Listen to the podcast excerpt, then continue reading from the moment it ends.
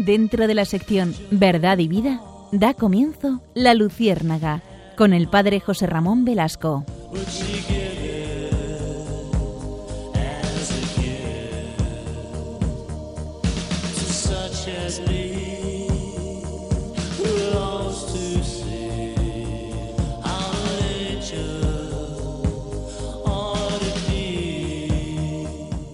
Corría el 12 de noviembre de 2012, por lo tanto, hace escasamente dos años.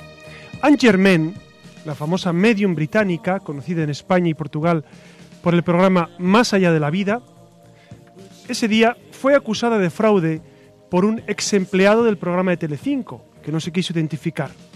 Según este ex empleado, Anne Germain, esta mujer, en su condición de medium, contactaba con seres fallecidos, supuestamente engañando a los invitados. Angermain y su equipo elaboraban informes sobre las celebridades invitadas y según varios medios de comunicación, Anne supuestamente llevaba un auricular en el oído donde le iban informando de los mensajes del más allá. Es cierto que este programa tuvo eh, gran audiencia. Jordi González, que era el presentador y emitido por el Canal 5, pues recibió muchos parabienes de mucha gente porque incluso a mí en la parroquia hubo gente que me dijo que qué maravilla que había alguien que podía comunicarse con los muertos. Yo desde el primer momento mm, vi que podría haber algo de fraude porque es evidente que con los muertos no se comunica nadie más que Dios. Dios sí se comunica con ellos. O el demonio puede eh, hacer que nosotros pensemos que es un muerto que se está comunicando con nosotros, pero directamente con nosotros lo tienen bastante difícil para comunicarse. Este programa, como les digo, tuvo gran difusión, gran popularidad y al final se descubrió que Angermain pues eh, falseaba las, las, entrevistas, se documentaba antes, uno del canal preguntaba al, entrevistado antes de salir en antena cómo había sido su vida y luego se lo contaba todo a la presentadora Anne a la medium, a la supuesta medium. Eh, la medium británica llegaba a cobrar por dos sesiones diarias un total de 40.000 euros. 40.000 euros al día por dos sesiones. Muy bien pagado. Cualquiera de ustedes pensaría, pues yo me apunto a eso, ¿no? Bueno, pues no tanto. La verdad es que di una gira por, por España y, y, bueno, tuvo, tuvo una, una gran difusión porque mucha gente incrédula o creyente eh, se unía a este carro. Yo quisiera en esta noche, si les parece, abordar un tema que me eh, he constatado que hay mucha gente enganchada a él, que es el, tema del esoterismo. ¿El esoterismo qué es? Pues es toda esta corriente, es una corriente de la nueva era, aunque ya existe desde siempre, el esoterismo es de siempre, pero la nueva era ha adquirido pues un contenido novedoso. El esoterismo es pues todo este recurso a la magia, a la adivinación, a los mediums, incluso eh, ya llevándolo al extremo, pues al recurso al demonio con la ouija, etcétera, etcétera. E, es, es un campo amplísimo en el que mucha gente se está introduciendo, incluso católicos. No olvidemos, por ejemplo, en, en, México el, el, culto a la Santa Muerte, que es una cosa que, que, en estos últimos años se está, se está dando mucho bombo, está proliferando. Entonces, vamos a decir una palabra en este programa sobre todas estas corrientes nuevas, nuevas aunque tienen siglos y siglos de existencia en el corazón del hombre, ¿no? El deseo de saber el futuro. Ya a Jesús le preguntaron, Jesús, ¿serán muchos los que se salvan? Es decir, la pregunta por la vida eterna, por el más allá, por la comunicación con los que han fallecido, es una pregunta que, que el hombre lleva escrita en el corazón y que solo se resuelve en Dios, pero mientras la resolvemos con Dios cuando pasemos de este mundo al Padre, aquí sí es necesario decir una palabra sobre, sobre, este, sobre este hecho. Y hoy el programa va a girar en torno al esoterismo, a estas nuevas sectas o nuevos grupos o nuevos movimientos que, buscan eh, conocer más de lo que la razón humana y la revelación nos da a conocer. Saben que Jesucristo, cuando estuvo con nosotros y sigue con nosotros, pero en el momento de la revelación, Él propuso lo necesario para la salvación, ni más ni menos. Todo lo que necesitamos para la salvación, para encontrarnos felices en este mundo y al encuentro con Dios, está ya dicho, está ya dicho. Por eso en esta noche acompáñennos en este nuevo caminar de la Luciérnaga. Nos acompaña Como cada noche, Nacho García, muy buenas noches. Buenas noches a todos. Buenas noches, Siria Fernández. Buenas noches. Susana García, buenas noches. Buenas noches. Clara Fernández. Muy buenas noches. Pablo Martín. Muy buenas noches. Como ven, tenemos en un equipazo, como siempre, y tenemos a Alex en el control. Buenas noches, Alex. Y buenas noches a todos ustedes que noche a noche nos acompáñennos, acompáñenos en este nuevo, eh, en esta nueva visión sobre un tema tan particular y tan cercano como es eh, el esoterismo.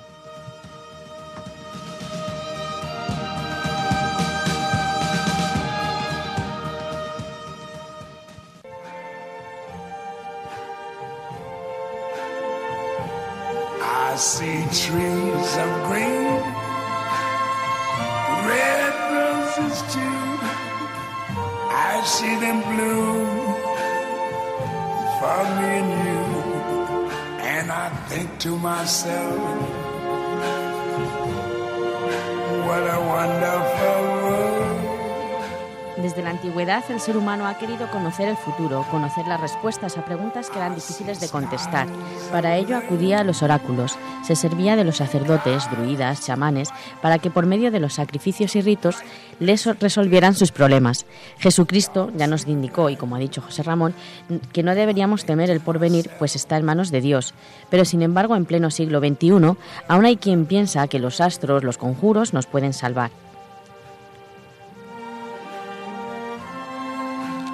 Por eso, en la Luciérnaga, en un mundo iluminado por Dios, arrojaremos luz sobre el esoterismo, descubriendo los diversos métodos que se usan para descubrir estos interrogantes que acucian a la gente y qué es lo que dice el catecismo y el Papa sobre ellos, y una entrevista muy sabrosa de la mano de nuestro compañero Pablo.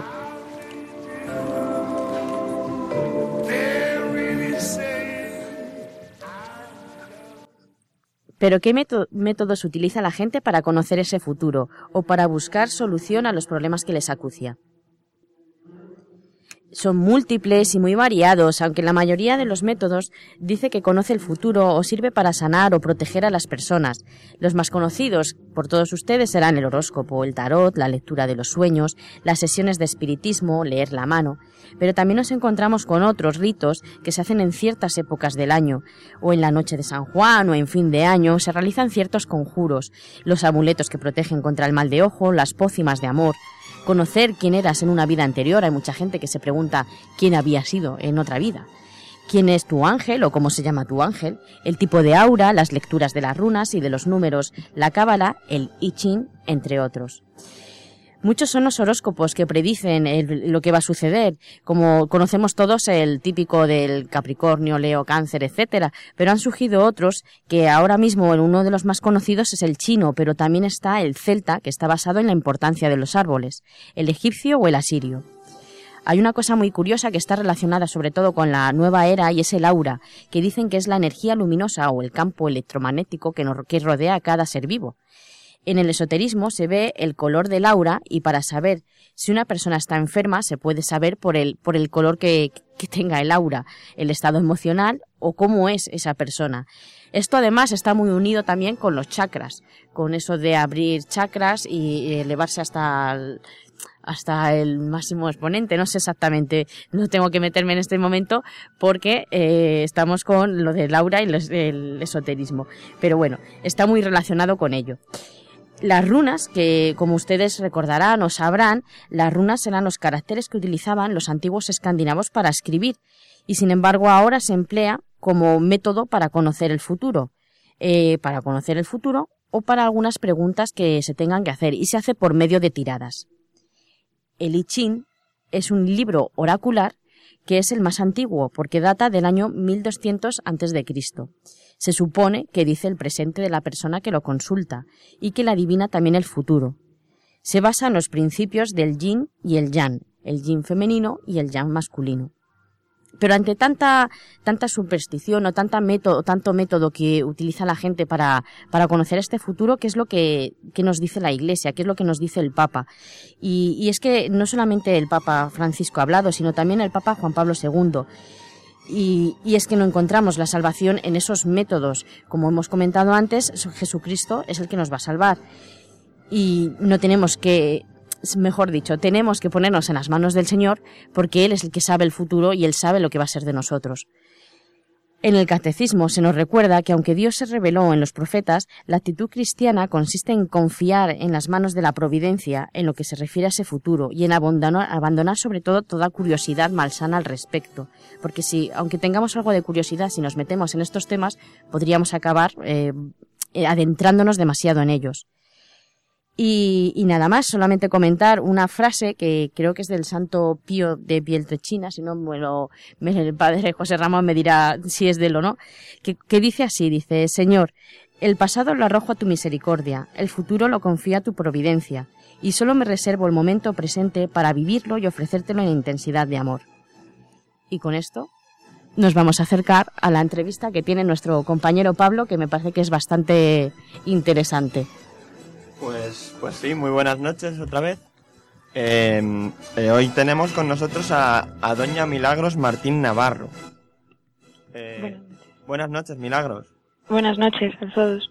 Milagros es eh, una mujer eh, que ha tenido relación con todas estas creencias relacionadas con lo que se conoce como Nueva Era o New Age y que, sí. gracias a Dios, si no me equivoco, y si me equivoco me corriges, Milagros, por favor, se, no, con, se, convirtió a la fe católica y a día de hoy eh, da su testimonio de conversión pues allá donde se lo piden uh -huh. y pues nosotros hemos pensado que esta noche era un buen momento para pedírtelo. Genial. Así que mm, cuéntanos, Milagros, ¿cómo, cómo empieza una persona a interesarte por, por todos estos temas? Pues bueno, yo la verdad es que empecé cuando tenía 28 años, allá como en el año 2004. Eh, me metí en este laberinto que llamo de la nueva era, em, interesándome en principio por temas de, psicología y de espiritualidad. O sea, hubo un momento en el que surgió una crisis personal fuerte, bueno, ante el fallecimiento de, de mi abuela. Y, y, bueno, pues tenía un fuerte sentimiento también de vacío, de, de ansiedad, la verdad. Y bueno, pues eh, una conocida muy cercana mía me, me invita a ir a unos cursos de una escuela hinduista eh, para temas de estrés y, y, relajación. Y unido a eso también hago unos seminarios de coaching grupal, de temas de pensamiento positivo. Y bueno, yo siempre he considerado que eso fue mi, mi puerta de entrada al mundo de la nueva era. Unido también a que en mi profesión, o sea, yo soy arquitecta técnica, me empecé a interesar por el mundo del Feng Shui también.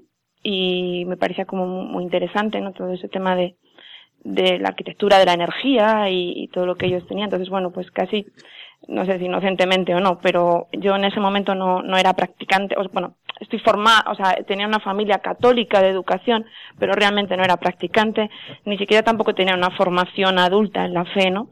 Y bueno, pues a partir de ahí me empiezo a meter en todo un laberinto pasando por todo tipo de terapias, o sea, empiezo con el Feng Shui, con el tema de la geocromoterapia también, del cual me formo incluso como, como terapeuta para hablar de medicina del hábitat, utilizábamos la geometría sagrada, eh, estaba muy relacionado todo con el tema angélico, o sea, esta terapia había sido canalizada también por una medium, eh, entro también con temas de diseño humano, que unía la cábala con el I Ching, con la carta astral, o sea, se va metiendo todo, las constelaciones familiares, el eneagrama. En mí había esa curiosidad, ¿no? De, de, de, descubrirlo todo y todo me parecía como, oye, qué interesante, ¿no? O sea, vas abriendo puertas y es como, ah, pues, y esto, ¿no? Y esto, ¿por qué no? Y esto también, ¿no? Y, y bueno, pues, mmm, también unido a eso es verdad que surgía un interés, eh, por los evangelios, porque era la primera vez que, que yo empecé a leerlos también y siempre he dicho que, que ha habido como dos fuerzas, ¿no? Que han ido tirando de mí. Creo que gracias a eso hoy estoy rescatada. Y, y además creo que en medio del camino se me intentó rescatar eh, una vez en el año 2006. Me fui a hacer el camino de Santiago, pero las fuerzas del mal también ha, han estado ahí, ¿no? O sea, es decir, vivía de alguna forma la llamada del Señor. Pero yo tengo con la iglesia, incluso mi propia condición de de haberme divorciado a los cuatro meses de haberme casado, me hacían no, no, no acercarme a la iglesia por mi propio juicio, ¿no? De, de pecadora o, o, de que no iba a ser aceptada y trataba de buscar esa sed a veces de espiritualidad o incluso de curiosidad porque se iba mezclando todo y me, me adentré en estos caminos, ¿no? Y, Entonces, y, una vez, una vez llegaste a, a, pues, a entrar ahí, ¿por qué, te hizo decidir que ese no era el camino, eh, el, cor- el camino correcto que debías seguir? Pues como os digo, la verdad es que han, tenido que pasar muchos años. O sea, es decir, yo he estado más de ocho años metida en el mundo de la nueva era. Eh, tuve un primer aviso, como os dije, en el año 2006 hago el Camino de Santiago y, y por obra y gracia de Dios caigo en Lerma también con las hermanas dominicas y fueron las primeras que me avisaron del mundo de la nueva era. Pero bueno, pues supongo que la fuerza al final pudo más. Yo me marché a vivir a Marruecos también eh, y, y yo no tenía esa formación. Había también una avidez por conocer otras religiones y tal. Pero lo que sí me daba cuenta es que estos caminos que iba recorriendo, sobre todo pasé muchos años en los primeros seminarios de, coaching grupal con, con mucha efusividad emocional, ¿no? Sentimiento como de fraternidad, de descubrir muchas cosas. Pero se iban cayendo, o sea, es decir, lo que sí me daba cuenta es que todo esto había un sentimiento como de vía muerta. Muchas de ellas tenían que pasar casi un año y medio o dos años para darme cuenta de que, de que no, no llegaba a lo que, a lo que se me prometía, o yo no me sentía, o sea, completa, ni sentía que ese era realmente mi lugar, ¿no? Y, y bueno, pues lo que pasa es que siempre aparecía una nueva que parecía que te prometía, ¿no? El que ese iba a ser el gran descubrimiento. Yo paso eh, cinco años metida en, en una secta realmente, o sea, llega un momento que me voy a vivir incluso con, con estos hermanos eh, practicando el curso de milagros, que bueno, realmente es, es una herejía auténtica, ¿no? Mezcla las enseñanzas de la Biblia con pensamiento gnóstico, bueno, no sé si tenemos, o sea, a lo mejor se desvía un poco el mundo del esoterismo, pero vamos, está muy metido. Y porque yo también puedo dar testimonio de que, de que el demonio tiene poder y, y de que el, demonio hace falsos milagros. Y todo esto pues me ha costado mucho tiempo darme cuenta.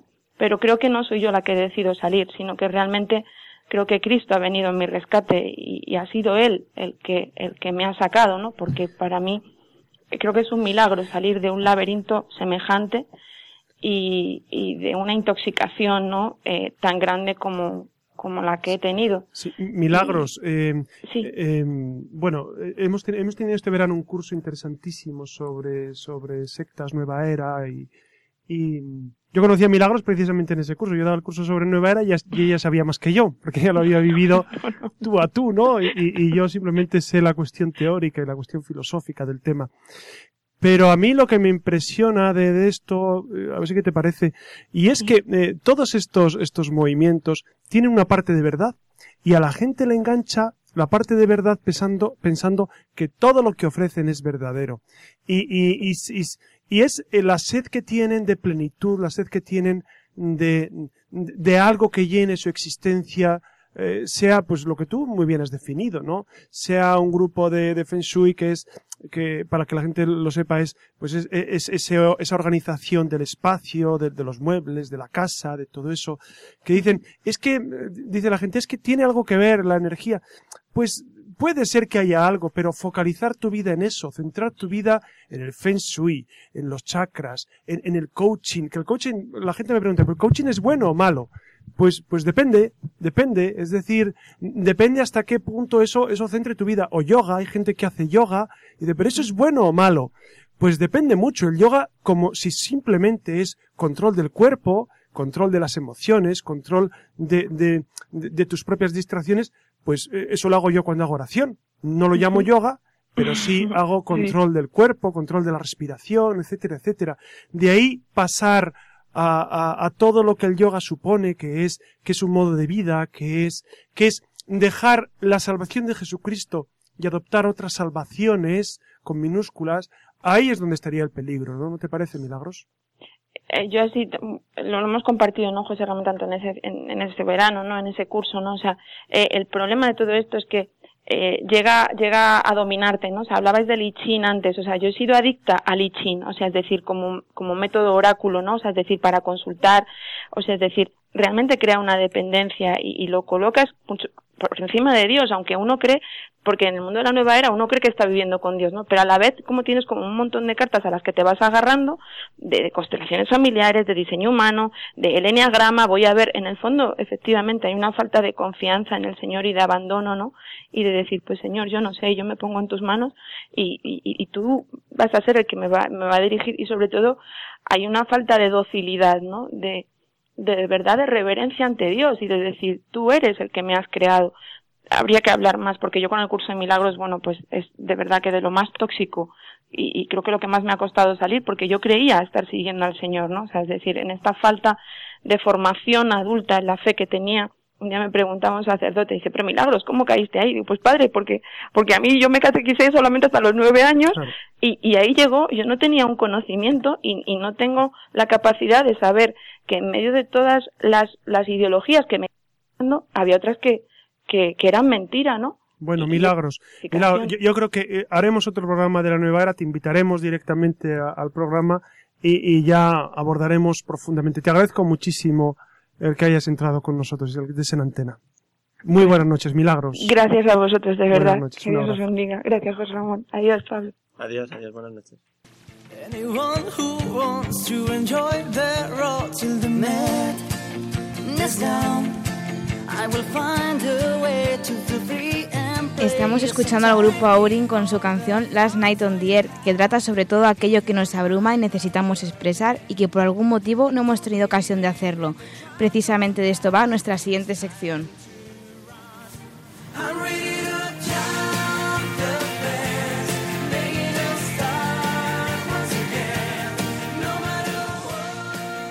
Muy buenas noches. Comenzamos Destellos en la Red, un apartado en el que queremos que seáis vosotros, los oyentes, los participantes y partícipes de aquellos temas que más nos interesan y que están a la orden del día. Desde la Luciérnaga os invitamos a comentar, opinar, debatir y preguntar a través de la red todo aquello que os inquiete y sobre lo que siempre habéis necesitado que os respondan, pues el Padre José Ramón se encargará con sus respuestas de iluminar vuestras dudas. Dejo apartado unos instantes el tema de las redes, al que volveremos después para compartir con vosotros la historia de Fabienne Guerrero, una francesa que se mantuvo alejada de la vida de fe, ya que vivía conforme a las enseñanzas del esoterismo, la New Age, el Kundalini Yoga y una logia llamada Rosa Cruz, que es una rama especialmente esotérica relacionada con la, mason- con la masonería, hasta que en 1996 tuvo una experiencia mística en Bosnia que cambió su vida cuando tenía 33 años y tras haber vivido desde la adolescencia en una vida de transgresión, vanidad y esoterismo, fue donde después de una misa tuvo una visión especial. Me encontré ante un mar de fuego, el infierno. Un agujero con un fuego crepitante y muchas llamas. Los condenados estaban encolerizados. Me miraban amenazadoramente. Estaban llenos del odio de Satanás, privados del amor de Dios. Desde ese momento, Fabián empezó a confesarse, a rezar, a llevar una vida de pobreza voluntaria y a evangelizar. También, a partir de ahí, Fabián asegura que tiene visiones frecuentes de Cristo, la Virgen, el cielo, el infierno y de algunos santos, especialmente de Santa Faustina Kowalska, que fue la promotora de su devoción a la Divina Misericordia.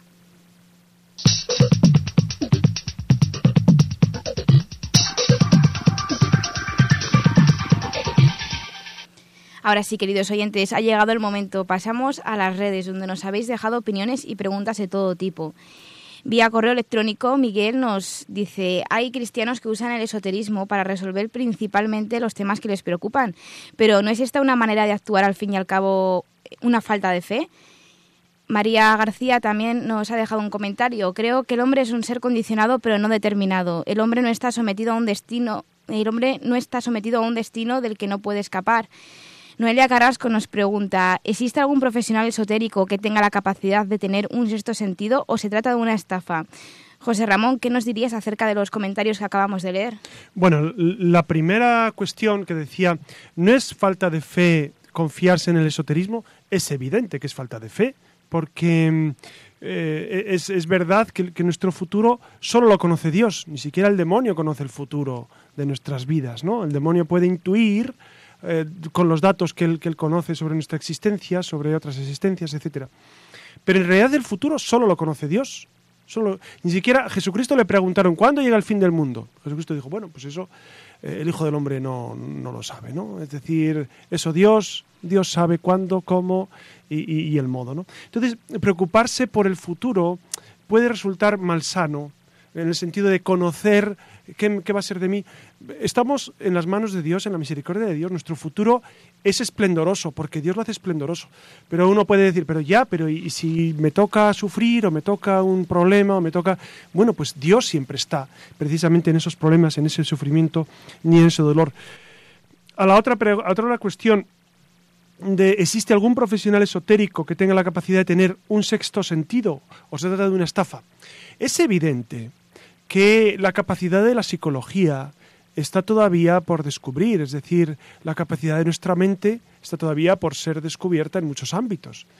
Es verdad que existe la telequinesia o la telepatía, etcétera, etcétera. O que hay gente que tiene una capacidad especial para, para leer el pensamiento de otro o para intuir, intuir cuál va a ser el camino que va a llevar la vida de X persona. Hay, hay personas que pueden tener estas capacidades de modo natural. O bien porque Dios se la ha concedido de manera sobrenatural, porque ha sido un don de Dios especial que, le ha otorgado a ese individuo. Lo normal, lo normal es que Dios no se salte los cánones que Él ha propuesto. Lo normal es que eh, el futuro esté en manos de Dios. Lo normal es que eh, cuando uno acude a un medium, para adivinar el futuro puede ocurrir dos cosas. ¿no?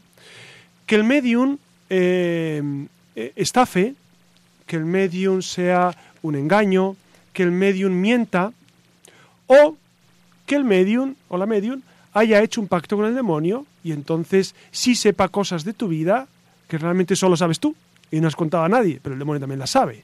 Entonces puede ser que, que haya hecho pacto y que, te pueda contar.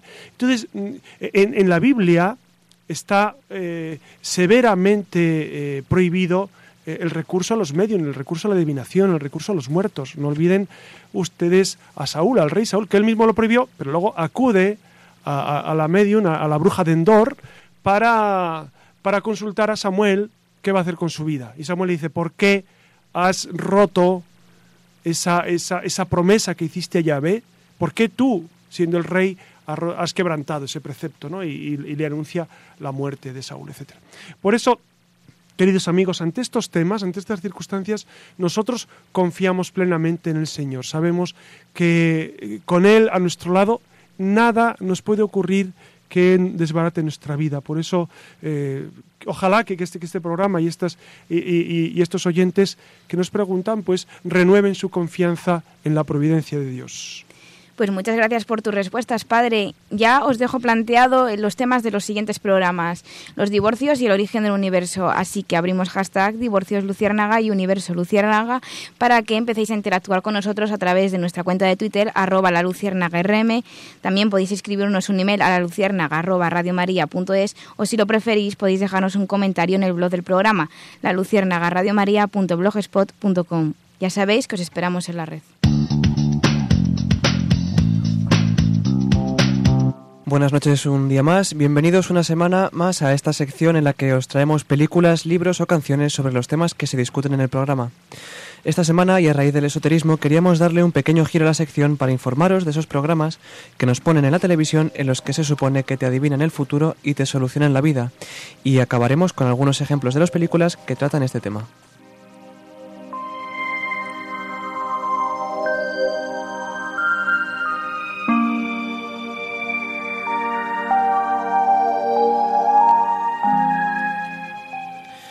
Pues bien, comenzamos. ¿Quién no ha puesto la televisión por la noche y haciendo zapping se ha encontrado con la típica vidente que te lee la mano a distancia o te lee las cartas para saber tu futuro?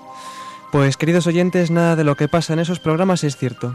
Está todo pactado de antemano para captar espectadores diciendo que tienen un 99% de posibilidades de, aceptar, de, acertar para que te confíes y llames. Pero claro, estos números no son gratuitos. Estamos hablando de que te van a cobrar 2 euros por minuto que te mantengan en espera. Porque esa es otra cosa. No os creéis que llamáis y entréis en directo. Os pueden tener esperando tiempo indefinido que lo único que hace es que la cartera empiece a temblar.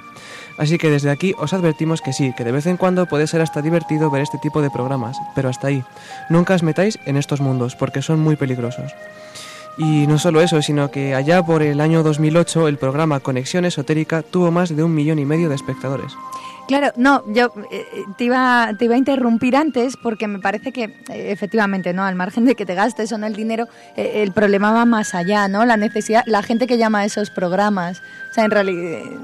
Sí, crea una, una necesidad absurda de, de, decir que esta persona pueda adivinar tu futuro o te, va, te pueda aconsejar sobre tu vida como si fueran un psicólogo. Sí, claro, no, a mí me preocupa el hecho de que exista en la sociedad personas que necesitan llamar a esos programas. Claro, o sea, el... el... Necesitan llenar su soledad. Exacto, oh, efectivamente, que el problema de fondo es otro, más allá del dinero, más allá efectivamente de la estafa, a ver, inventamos la picaresca, ya lo sabemos, pues habrá gente que quiera aprovecharse de ello. Pero bueno, es, efectivamente daría también para hablar otro programa, pero desde aquí les invitamos a que reflexionen ¿no? sobre, sobre la soledad de muchos telespectadores también en sus casas y de los problemas y la necesidad de compartir su vida también con, con otros. Pues sí, la verdad es que totalmente de acuerdo. Y bueno, dejamos atrás eh, los programas de televisión para centrarnos de forma breve en tres películas que tratan el tema del esoterismo, conversaciones con personas fallecidas y posesiones.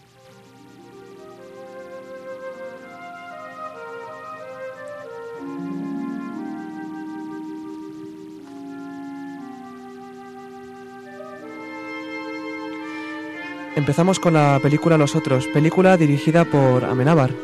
Es el año 1945 y recién finalizada la Segunda Guerra Mundial, Grace, interpretado por Nicole Kidman, espera el regreso de su esposo que se encuentra combatiendo en la guerra.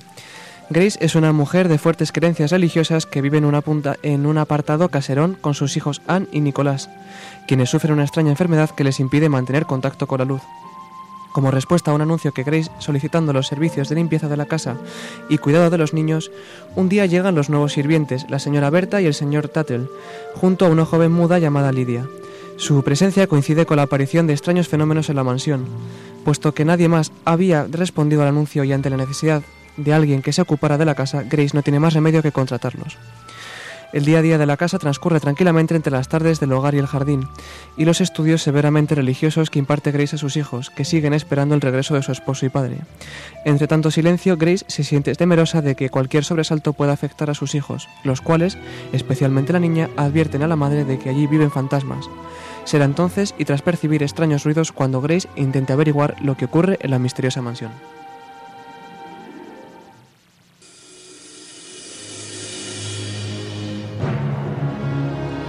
La siguiente película de la que os vamos a hablar es El Sexto Sentido, que es una película estadounidense de suspense de 1999 dirigida por el realizador hindú Night Shyamalan sobre el guion original propio y que relata la experiencia de un psicólogo que intenta descubrir y ayudar a un niño acerca de la terrible verdad de los poderes sobrenaturales que éste posee.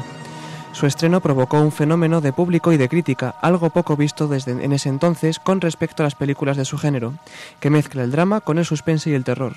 Su protagonista, Hallie Joe Osment, cobró fama mundial por su interpretación del pequeño Cole, que se ve atormentado por extraños sucesos paranormales.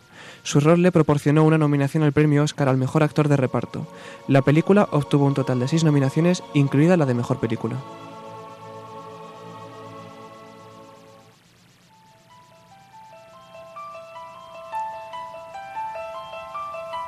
¿Y quién no conoce esta famosa canción, la de la película del exorcista?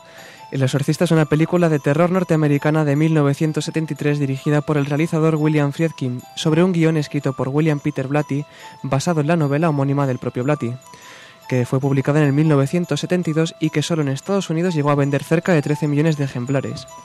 Está protagonizada por Ellen Barstein, Jason Miller, Linda Blair y Max von Sydow. La cinta relata los fatídicos hechos de la posesión diabólica de Regan McNeil, una niña de 12 años de edad, y del exorcismo al que más tarde fue sometida.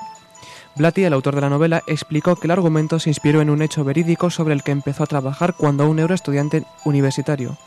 El hecho fue un supuesto exorcismo ocurrido en 1949 del que informó The Washington Post. En el caso real, la persona supuestamente poseída era un niño de 14 años de edad que sufrió alteraciones en su personalidad, por lo cual se le practicaron varios exorcismos en un lapso de tres meses. Y hasta aquí esta sección, nos escuchamos la semana que viene y ahora os dejamos con Alas para Volar con Iria Fernández.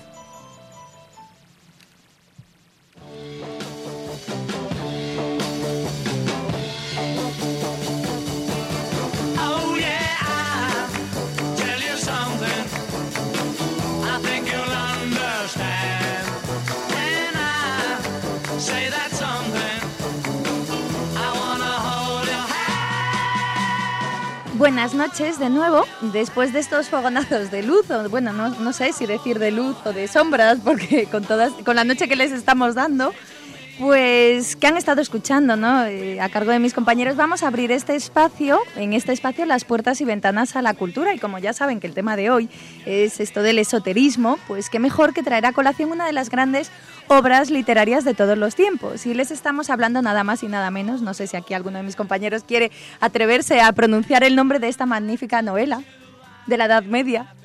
Bueno, ¿la digo? ¿Os animáis? ¿Cuál es? Por favor. La Celestina, por supuesto, la Celestina. Y digo que habrán leído en más de una ocasión, porque estarán de, lectura acuerdo. obligada, De todos, lectura obligada, claro. por supuesto. Estarán de- estaréis de acuerdo conmigo. La- y te la piden en el colegio. Claro, eso es- claro, lectura obligada porque todos en alguna ocasión en nuestra vida la hemos leído, pero yo invito desde aquí que tienen que volver a leerla, ¿no? Es, es un libro que es de obligado. Que en la facultad teníamos solamente una asignatura que era de ella. Y me parece poco. Sí, sí, sí, sí. Perdona que te haya cortado, No, no. Pero, pero era impresionante porque te, te- nos leían los párrafos y, y hablábamos sobre ellos. Y me parece, como dices tú, que es una lectura que todo el mundo, para comprender un poco y para saber la literatura española, que deberíamos leer. Claro, por supuesto, porque es una pieza con una prosa brillante, repleta de decoro y con unos cuadros renacentistas que uno visualiza, pues como decía Susana, ¿no? En cada secuencia y que son sinceramente difíciles de olvidar y, y como decíamos, ¿no? Pues hay que volver siempre sobre ellos. En fin, en unos instantes la abordamos. Quédense con nosotros con esta emisora que tiene la mente puesta en Dios. Aguarden unos segundos que arrancamos con toda la bondad, la belleza y la verdad de la mano de la cultura, de la mano de la luciérnaga.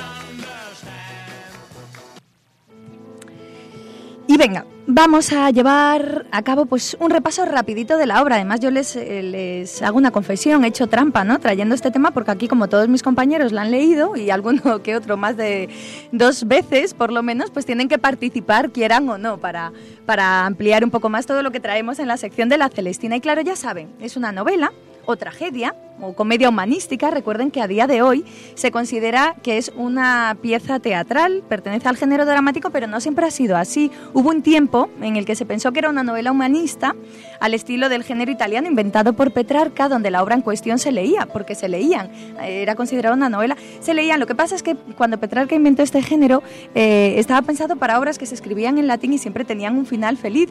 Por lo tanto, la Celestina, ustedes ya saben cómo termina, eh, pronto se echó por tierra ¿no? esta opinión de que podía ser una novela humanista o no, pero aún así es catalogada como tal. El caso es que la Celestina se escribió allá por 1499, fecha casi mágica, pues ya saben que cierra un ciclo donde se da la espalda a la Edad Media, ya en caída libre, para dar paso al universo creador del Renacimiento.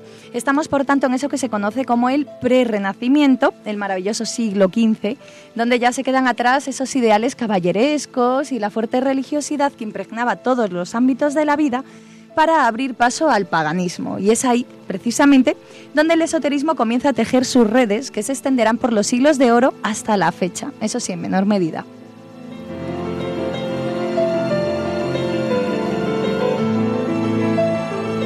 Pero ¿a qué nos referimos con eso del esoterismo en la Celestina? Básicamente al hábito de la protagonista de transmutar y ejercer el mal llamado oficio de brujería. Entre otros, recuerden que Celestina tenía muchos trabajos, en concreto seis. Ejercía de labrandera, de perfumera, de maestra de hacer virgos y afeites, alcahueta y hechicera. Y es ahí, en este último, donde nos detenemos.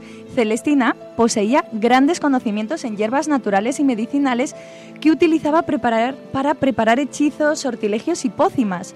Flores que, según la dosis, se transformaba en satánica, favoreciendo todo tipo de visiones y creencias, que además se aderezaba con el recitado de conjuro y oraciones demoníacas, cuyo papel era el de crear un escenario psicológico adecuado para llevar a cabo sus rituales de ahojamiento, ligame, maleficio o curación. Pero es que aún hay más. Las brujas y hechiceras salían a última hora de la tarde a recolectar los ingredientes por dos motivos.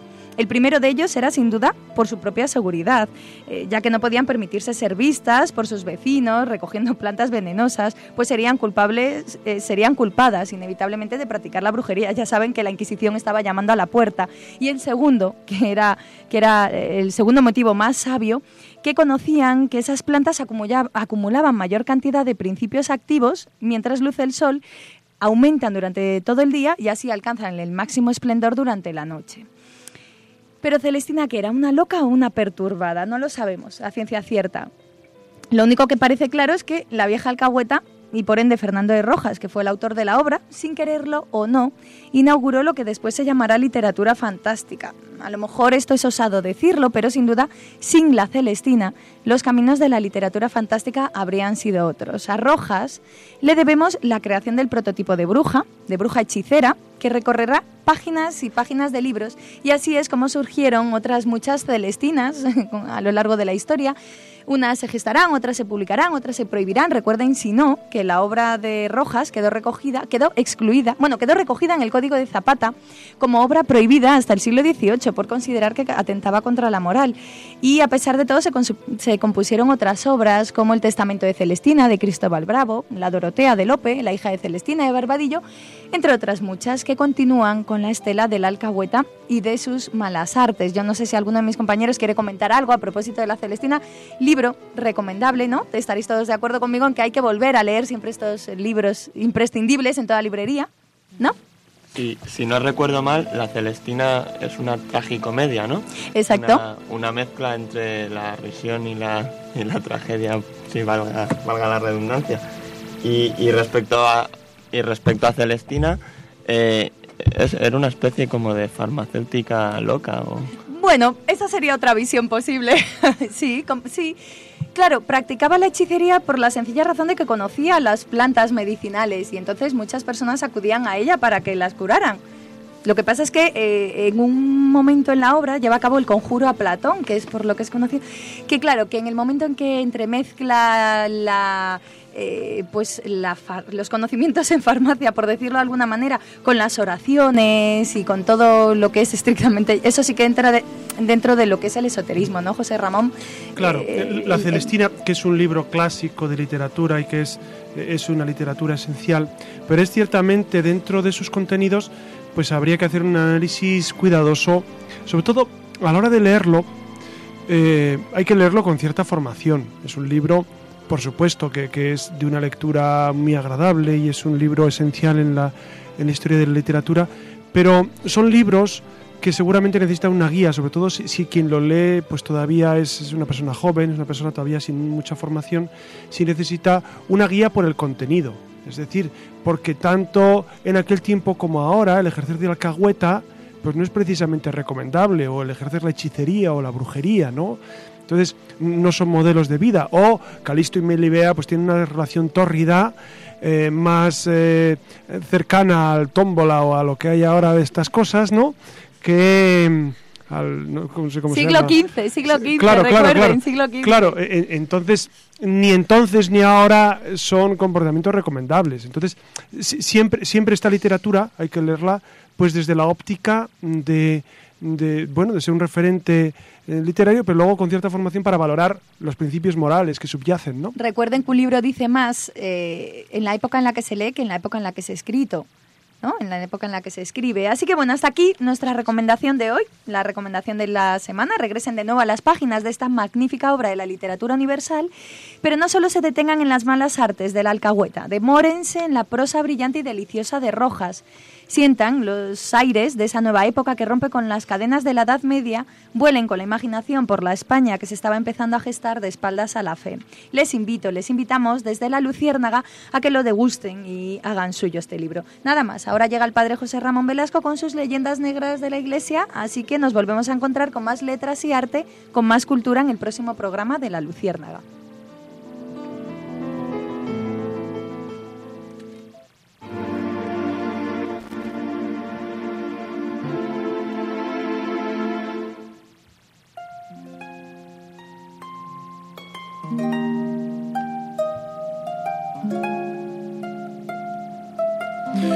Ciertamente la cuestión esotérica, la cuestión de la adivinación, eh, ha estado unida en, algunas mentes religiosas al tema de lo divino, de lo sacro. Em, y, ha estado unida, pero no de un modo sano y equilibrado, sino a veces un tanto enfermizo. Y en la historia ha habido casos, no olvidemos que la Inquisición pues también tuvo la misión de depurar eh, responsabilidades en estos, eh, en, en estos ámbitos, ¿no? En, en gente que recurría a la quiromancia, a la adivinación, al recurso a los muertos, etcétera, para saber el futuro, ¿no? Y es verdad que envueltos en misterios y símbolos, vestidos de manera estrafalaria, rodeados de aparentes secretos, los llamados esotéricos hacen abundante promoción de sus ideas, cobrando por supuesto las consultas hoy de aquellos incautos que desean adivinar su futuro, tener suerte en los negocios o amores, o recuperar la salud, o hacer un maléfico, un maleficio a un enemigo. Existen mercados dedicados exclusivamente al esoterismo. Lo hemos visto, a veces en mercados medievales o en, o en distintos lugares. Hay revistas especializadas y en Internet abundan también los sitios esotéricos. La magia blanca o negra, la astrología, la brujería, las hierbas, los horóscopos, la adivinación del futuro, la vida anterior, las ciencias ocultas, el fin del mundo, el tarot, los inciensos usados como vehículo para, para ubicarse en otra dimensión, las imágenes, las velas, los cuarzos, las piramiditas, etcétera, etcétera, las encontramos en tantos mercados, en tantas casas incluso. Seguramente eh, la gente que lo usa en muchas ocasiones no sabe el sentido profundo de todo esto. En pleno siglo XXI, cuando el hombre ya no considera noticia el envío de sondas a, a planetas lejanos, cuando los avances de la ciencia y la tecnología pues nos hacen comunicaciones a nivel mundial. Hoy en día con el WhatsApp podemos comunicarnos con cualquier parte del mundo instantáneamente y gratis, que es lo, lo bueno de, de, estos medios. ¿no? Cuando en una agenda electrónica podemos almacenar toda la información del mundo, ¿no? pues eh, se alterna este gran avance técnico y tecnológico con estas creencias que a veces son infantiles infantiles realmente, ¿no? O sea, que no tienen base en, en, ninguna racionalidad. La, la, credulidad del hombre moderno sería ridícula si no fuera porque denota su vacío, su vacío existencial. Eh, el hombre necesita llenar ese vacío con algo. Estamos hechos para la plenitud, estamos hechos para Dios. Y si no hay Dios con mayúsculas, habrá Dios con minúsculas. Y habrá diosecillos que llenarán ese hueco, ¿no? Y entonces, esto es un terreno muy abonado para farsantes, tramposos, para gente que trata de vivir pues a, a, costa de esto. Es verdad que no todo es mentira o burda trampa, existen fenómenos paranormales, ¿no? fenómenos asombrosos y extraños que la parapsicología intenta explicar con un análisis científico y racional, incluso la telequinesia de la cual les hablaba, las premoniciones, la telepatía, la magia, las visiones, son hechos en ocasiones, en ocasiones reales, en ocasiones reales, no plenamente explicados, y entonces es cuando hay que tener mucho cuidado porque la gente puede pensar o podemos pensar que esos son fruto de, de, de una capacidad mental o de, o, de, una, de una comunicación directamente con Dios. Y la pregunta sería, ¿y por qué no el demonio, que es más listo que todos nosotros juntos? ¿Por qué no el demonio se va a servir de eso para apartarnos del Dios, del Dios de la revelación? Y es verdad que, que algunos psiquiatras pues nos ponen en, en clave de, de, estar en guardia para precisamente no dejarnos llevar por estas, por estas corrientes, por estos medios. ¿no? Es verdad que los fenómenos paranormales eh, no podemos explicarlos por leyes físico-químicas de la naturaleza. Incluso los milagros son intervenciones de Dios que superan las leyes de la naturaleza. Pero, eh, ¿qué actitud toma el cristiano ante hechos eh, milagrosos? Y milagrosos no entramos a ver de quién proceden, sino ante hechos milagrosos, es decir, que superan la naturaleza, ¿qué actitud tomamos nosotros? Pues pueden ser los milagros una acción de Dios directa, Dios camina sobre el agua, Jesús camina sobre el agua. ¿Qué significa? Una acción directa de Dios.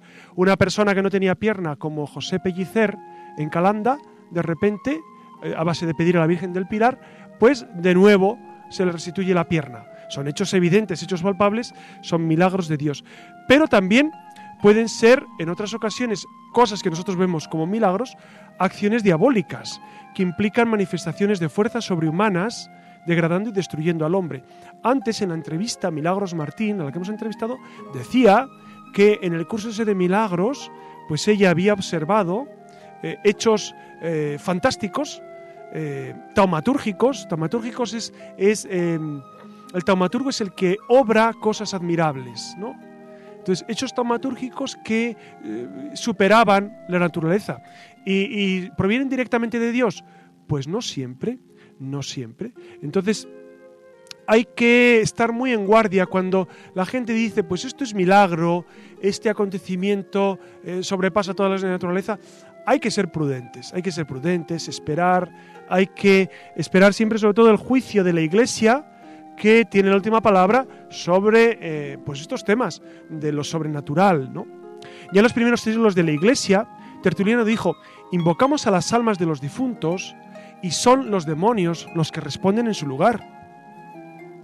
En efecto, si en una sesión espiritista un espíritu se manifiesta como Nerón, Einstein, Hitler o el santo cura de Ars, ¿cómo sabremos si Satanás, el príncipe de la mentira, que él es el mentiroso desde el principio, el padre de la mentira, cómo sabemos que no es él quien está actuando? Además es curioso que siempre son las almas de estos pobres diablos, ¿no? De Hitler, de Stalin, de todos estos. Los demás no, no pintan nada. Siempre son estos, ¿no? Los que, los que parece que intervienen. En las sesiones espiritistas pueden suceder realmente cosas extraordinarias, que en la inmensa mayoría de los casos son fraudes muy bien tramados y siempre, en todo caso, quedará la duda ante la posibilidad de una acción diabólica. No es de extrañar que las personas adictas a esta clase de eventos se apartan de los sacramentos. Esto es curioso, los que acuden a los medium, al esoterismo, justamente hacen lo contrario de lo que Dios espera. Dios espera que nos acerquemos a Jesucristo, a la vida de la gracia, a los sacramentos, a la iglesia, y ellos se apartan precisamente de esta, de esta vida de la fe. He observado que en muchas parroquias, por ejemplo, ponen devociones raras a San Judas Tadeo, con panfletos, octavillas, diciendo que esa octavilla fue fue enviada al presidente de Brasil de no sé cuándo y que le ocurrió una fatalidad por no darle publicidad, etcétera, etcétera. Eh, todo esto es mentira, por supuesto. Y esto juega con la, eh, con la buena voluntad de la gente. San Judas Tadeo, que realmente eh, fue uno de los apóstoles, y que, mm, escribió una carta, que seguramente no han leído los que son muy devotos de él, pues él habla de la verdadera devoción a, a, nuestro Señor. Entonces, todas estas modas, les hablaba antes de la devoción a la Santa Muerte que hay en, en México, que es una devoción absolutamente contraria a lo que Dios quiere. O la el celebrado Halloween, que es justamente lo contrario a la fiesta de todos los santos. Es la réplica eh, del lado oscuro, del feísmo, de los muertos, de, los muertos vivientes, que eso no hay quien lo entienda, ¿no?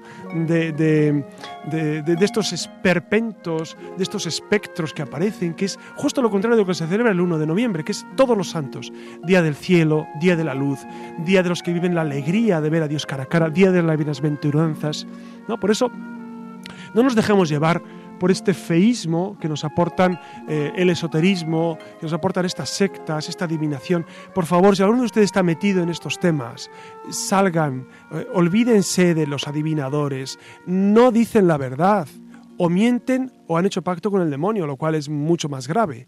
Fíjense del Señor. El Señor tiene la verdad sobre nuestra vida, el Señor tiene el futuro, el Señor sabe quiénes somos, cómo somos. El Señor nos cuida más que nadie en este mundo, por eso nos acercamos al Señor una vez más. Nos abandonamos en sus brazos, nos acogemos a los sacramentos, especialmente la Eucaristía recibida con fervor, la confesión, que nos borra nuestro pasado y nos abre a un esplendoroso futuro, que es el futuro de la misericordia. Por eso, una vez más, les invito a vivir intensamente la fe, intensamente la fe, lejos de todos estos mundos que son tan denigrantes y tan perniciosos para nuestra fe.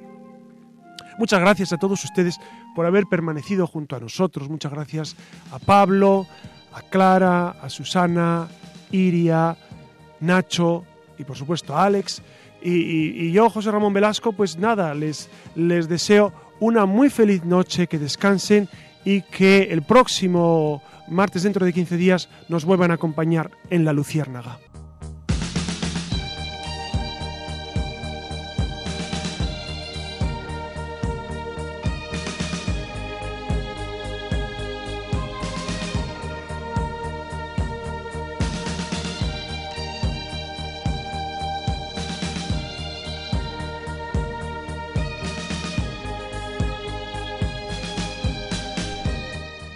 Finaliza en Radio María La Luciérnaga con el padre José Ramón Velasco y dentro de la sección Verdad y Vida.